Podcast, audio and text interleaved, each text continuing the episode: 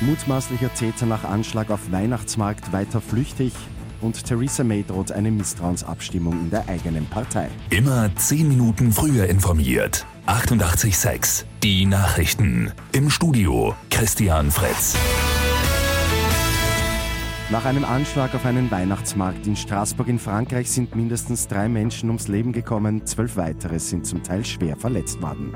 Die Polizei geht von einem terroristischen Akt aus. Der mutmaßliche Täter, ein 29-Jähriger, hat gegen 20 Uhr das Feuer eröffnet. Sicherheitskräfte haben den Mann angeschossen, ihm ist trotzdem noch die Flucht gelungen, seitdem wird nach ihm gefahndet. Der Mann war der Polizei als sogenannter Gefährder bekannt, hätte gestern eigentlich festgenommen werden sollen. Frankreich hat die höchste Terrorwarnstufe ausgerufen. Für die englische Premierministerin Theresa May wird es jetzt richtig eng. Sie muss sich wahrscheinlich einer Misstrauensabstimmung in ihrer eigenen Partei stellen, berichtet die BBC. Natürlich geht es um den Brexit-Deal mit der EU. Die Abstimmung im britischen Parlament hat May gestern ja kurzfristig abgesagt.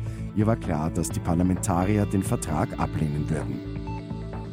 Heute wird im Nationalrat das Pädagogikpaket beschlossen.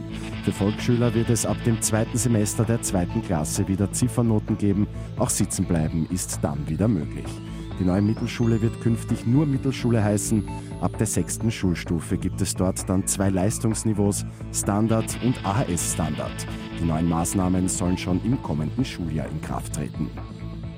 Und Tennisstar Dominic Thiem startet einen YouTube-Channel. Die gute Nachricht zum Schluss. Auf der Videoplattform gibt es ab heute jede Woche ein neues Video. Zu sehen gibt es dort Hintergrundstories aus dem Leben des Tennisprofis. Außerdem hat er angekündigt, dass auch seine Fans mitteilen dürfen, was sie dort gerne sehen würden. Mit 886 immer 10 Minuten früher informiert. Weitere Infos jetzt auf Radio 886 AT.